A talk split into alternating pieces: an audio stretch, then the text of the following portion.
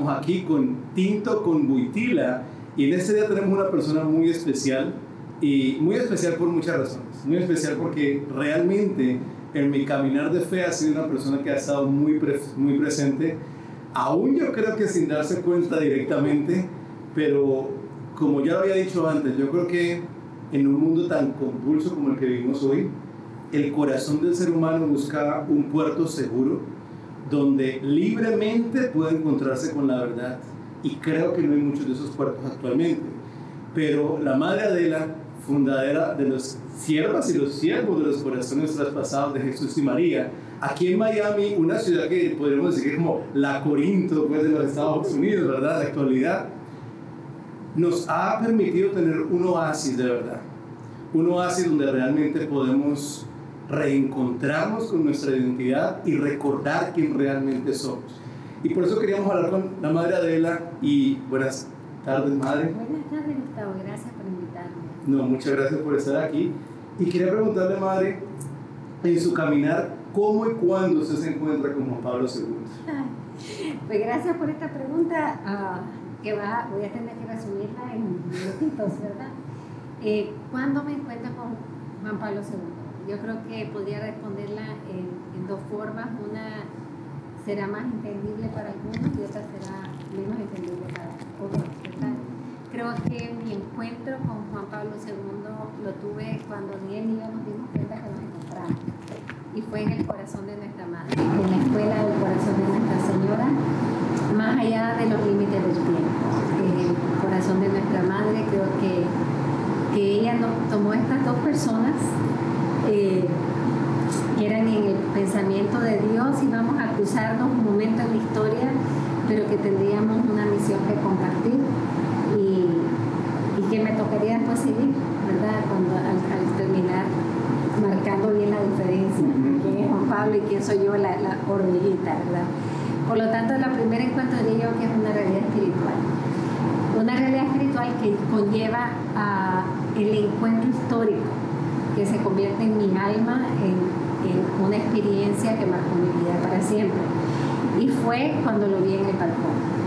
Ese 16 de octubre de 1978, y en todo un contexto dificilísimo para mi vida, en medio de una guerra terrible, como fue la guerra de Nicaragua, en medio de un exilio por supuestamente una semana para ir a hacer un, examen de admisión en la Universidad de Costa Rica, San José, interesante porque el primer milagro, el que lo lleva a la canonización es de San José, pero sin embargo nos tenemos que quedar ahí, sin nada, sin nadie, en una experiencia de total abandono a la voluntad de Dios, pero orando mucho por ese Papa el conclave ya había comenzado.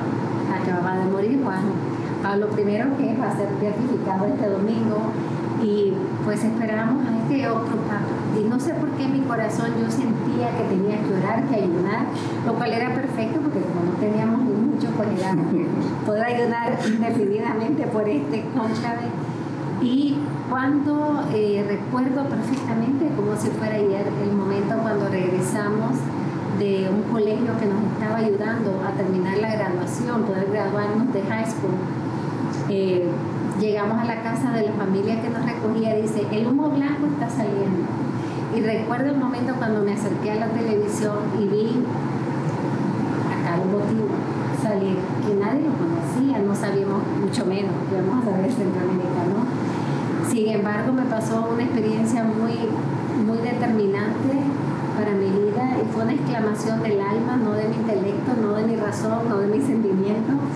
Cuando yo lo vi salir, eh, mi alma gritó y se en una exclamación ah, pública eh, y grité, por fin, por fin encontré el corazón que tanto estaba buscando. Eh, claro, esto tiene toda una historia atrás, ¿verdad? Soy Mariana de Concepción, por lo tanto la Virgen me había formado desde toda mi niñez a, a entender la persona humana.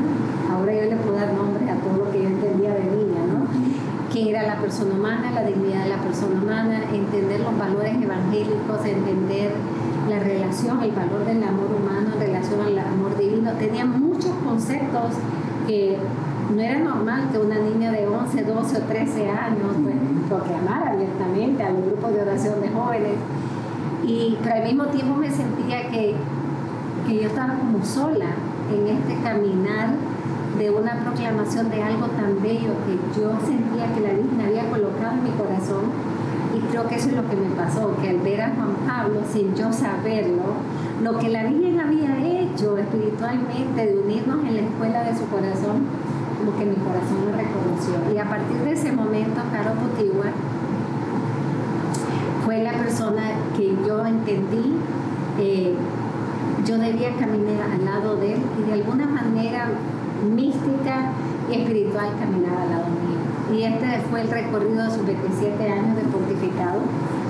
Eh, caminé al lado de San, de San Juan Pablo II. Eh, en ese momento no había internet, no había nada que yo pudiera leer hoy lo que él dijo. Sin embargo, mi corazón no leía. mi corazón sabía lo que él estaba hablando, que después me iba a la parroquia o me iba a la catedral y miraba el observatorio romano y lo que yo leía que él había dicho era lo que mi corazón acababa de estar hablando. Entonces empezó a desarrollarse toda una relación de, de mística y al mismo tiempo como de misión. Desde los 16 años, desde ese momento yo entendí que mi misión era no solamente que la voz petrina, el carisma petrino me estaba confirmando a mí eh, este sentir del corazón mariano, sino que también era una misión mía en la iglesia, ¿verdad? Eh, enseñar el legado de San Juan Pablo, lo cual desde los 16 años estoy haciendo y continuaré haciendo hasta el final de mi vida. Eh, era, era tan fácil leerlo, era tan fácil estudiarlo que no lo es realmente, o sea, era una, era una gracia. Exactamente, era, era, hasta a mí me daba risa, porque a lo mejor eh, yo estaba dando una enseñanza sobre alguna de las encíclicas que él acababa de, escribir y me invitaban a los seminarios, a los seminarios que se las enseñara, yo una jovencita se las enseñara a los seminaristas y cuando yo se las estaba enseñando me decían, es que nosotros la leímos y no entendimos eso, no logramos captar eso, ¿cómo lograste tú? Y de tanto oír eso, se cometió una pregunta, ¿por qué yo puedo leer? ¿Por qué yo puedo leer más allá de lo que escribe y entender lo que está? Y empecé a entender eh, lo que pasaba cuando a él le preguntaron, ¿cómo podemos conocerlo, su santidad? Y él dijo, no es suficiente leer, a mí solo se me puede conocer conociendo mi corazón. Entonces a mí se me hizo muy claro qué era lo que me pasaba. Yo conocía su corazón, no como un mérito personal, como una gracia que yo había recibido, de conocer su corazón, conocer su mente, amé su persona. Y quiero empezar ahí, para amar su legado, que ya es suficiente, ¿verdad?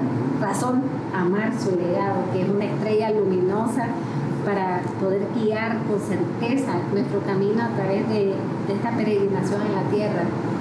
Pero amé su persona. Y yo creo que es importante amar la persona, amar el corazón para que entienda la plenitud de su legado. Porque algo muy importante en San Juan Pablo II es que todo lo que le escribe, que claro, es una teología sólida, una teología expandida e incluso desarrollada, porque nosotros como católicos creemos en el desarrollo de doctrina, no en el cambio de doctrina, sino en el desarrollo. La doctrina, como dijo el Señor, el Espíritu Santo les llegará, vendrá y les irá llevando a conocer la plenitud. Por lo tanto, la iglesia siempre abierta a esa acción del Espíritu eh, de desarrollo de doctrina, no de cambio de doctrina, clarifico. Y San Juan Pablo desarrolló doctrina en todas las áreas. Es impresionante, no hay una sola área que no fue desarrollada. Pero siempre decía, al iniciar sus encíclicas o exhortaciones apostólicas, después de muchos años de meditar y reflexionar teológicamente sobre este tema y de vivir este tema, de haberlo hecho vida y de la experiencia personal que yo tengo, les presento el encíclica. Entonces nos estaba diciendo algo. La teología que para él era un tesoro que él guardaba en su corazón y que tenía la luz para expanderla, también estaba siendo encarnada por su propia experiencia de vida. Entonces, e, esto eh, para mí era importantísima, conocer su persona. Yo amé la persona y sigo amando y sigo hablando de la persona de Carol Botiva.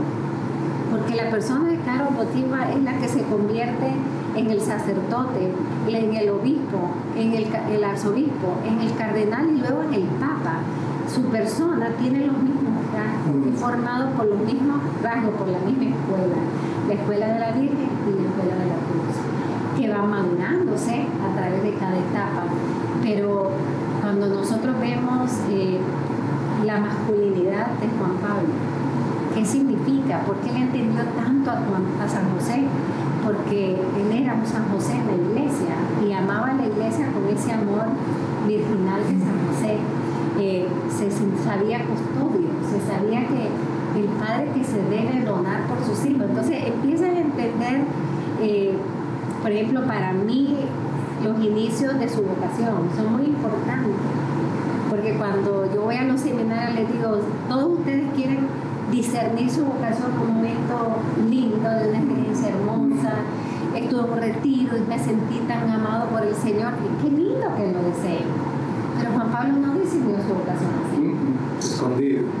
Y Juan Pablo en realidad se sabe, se convence que está llamado al sacerdocio en un momento opuesto. Es cuando ve toda la destrucción de su ciudad, cuando ve los cadáveres, cuando ve el horror del pecado, de lo que el pecado puede hacer en el hombre. Sin embargo, viendo el horror, nunca dejó de creer en la grandeza del hombre. Entonces, esas cosas a mí me fueron enamorando de Pablo ver de que Él discierne en el horror de lo que es capaz el hombre de hacer, dice, pues no, pues yo voy a ser sacerdote porque yo quiero hacer un bien, yo quiero donar mi vida para hacer el bien. Al mismo tiempo vivir su seminario clandestino, no es fácil. No es fácil, eso se lo digo yo a los seminaristas. Ustedes tienen sus hermanos, comen juntos, estudian juntos, si no entienden algo. O sea, aquí nadie podía saber y todos los días se iba dando cuenta que había uno menos. Que había o asesinado a uno de sus hermanos o llevado a un campo de concentración. Entonces, todas esas realidades humanas que él va confrontando no lo van haciendo lo que el mundo esperaría, lo van haciendo el gran hombre que hemos contemplado. Mira, madre, que usted dijo algo muy bonito de amar a la persona y a mí personalmente me pasó con Juan Pablo II que antes de como papa o teología del cuerpo, mi papá se fue de la casa cuando yo tenía 7 años. Y para mí fue muy fuerte, porque mi papá para mí era mi héroe. Y como que todo eso que mi papá no me enseñó, pues para mí como que en el momento dije, no, eso no es importante, lo aprendí con mi mamá, con mis amigos, como sea. Cuando yo empiezo a leer lo que Juan Pablo II habla, más que algo de la iglesia, yo me lo tomaba como una formación paternal. Y me pasaba algo como lo que usted está contando. Yo decía, lo entendía porque era una necesidad que yo tenía de ser formado como hombre. Y él me estaba formando lo que mi papá no me dio. Entonces, yo me enamoré de la persona, de él como un papá. Yo siempre he dicho que mi Pablo II fue mi papá. Y precisamente eso fue lo que más me impresionó a mí. Eh, hay muchas cosas, pasaríamos horas hablando de San Juan Pablo, tú y yo, ¿verdad? Pero en el funeral de San Juan Pablo, ante aquella multitud de jóvenes, yo te pude imaginar, a mí me tocó entrar en, la, o sea, en la Basílica de San Pedro, por un milagro que me hizo Juan Pablo, me hizo entrar y todos los que iban entrando, los miles que iban entrando conmigo, todos eran jóvenes. De todas las razas, lenguas, pueblos, nación y de todos los estilos. ¿verdad? Me tocó hasta con pelo morado, rojo, rosado, pero a mí me impresionaba ver a toda esa juventud llorar, llorar de rodillas, se nos murió nuestro padre, hemos quedado, quedado huérfanos. O sea, la experiencia de los jóvenes y de, yo creo que también de los no tan jóvenes, era que tuvimos un padre, que, que entendimos lo que era el amor de Dios Padre en la paternidad de Juan Pablo. Paternidad que era concreta, no era abstracta, era tan universal y al mismo tiempo era tan personal, era tan iluminada para enseñarte un camino alto de velocidad al amor evangélico y al mismo tiempo era tan sencillo como para dejar a un niño meterse debajo de sus piernas cuando está hablando en uno de los lugares más importantes. O sea, esa combinación, ese balance tan profundo en su personalidad, a mí me enamoró. Me enamoró el hecho de que, de que pudiera estar tan integrado como ser humano, que es lo que en realidad Cristo viene a hacer en nosotros. La redención se trata, se trata de la integración, la cual es el, tema de este congreso, ¿verdad? Body, mind, uh, spirit. Estamos hablando de elementos esenciales de nuestra humanidad, que deben ser unificados para ser plenamente el hombre y la mujer que estamos llamados a ser. Y yo siempre, cuando lo miraba y miraba que pasaba tal vez de hablar de jefes de Estado, salir de una reunión de jefes de Estado para reunirse unos niños. Y era exactamente la misma persona.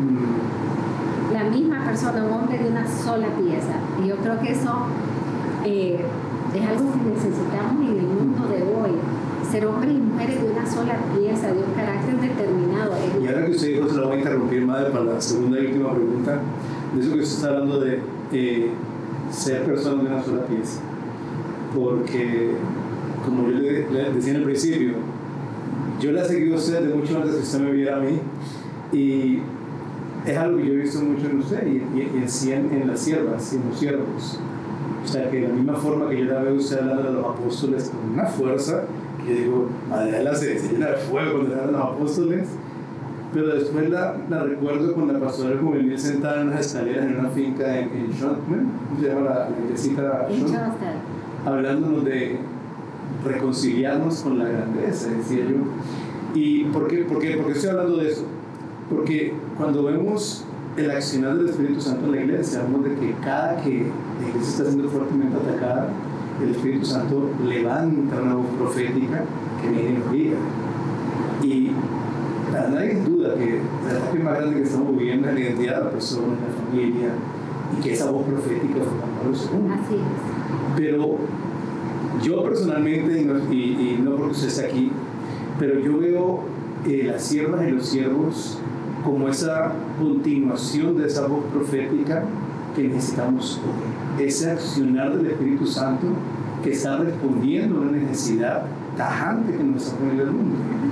Y, y eso que quería que usted nos contara un poquito de eso, o sea, cómo, cómo ustedes están respondiendo a ese ataque tan directo que estamos viendo hacia la persona humana, la familia, la vida, eh, cómo responden con esa sonrisa todo el tiempo, o sea, esa alegría Dice, algo identifica a los siervos de las siervas, es que se les ve Cristo. Ya no, no es como que oímos a Cristo, pero lo vemos además. Yo creo que tiene que ver primeramente todo nuestro, nuestra profunda vida de oración ante Jesús Eucarístico.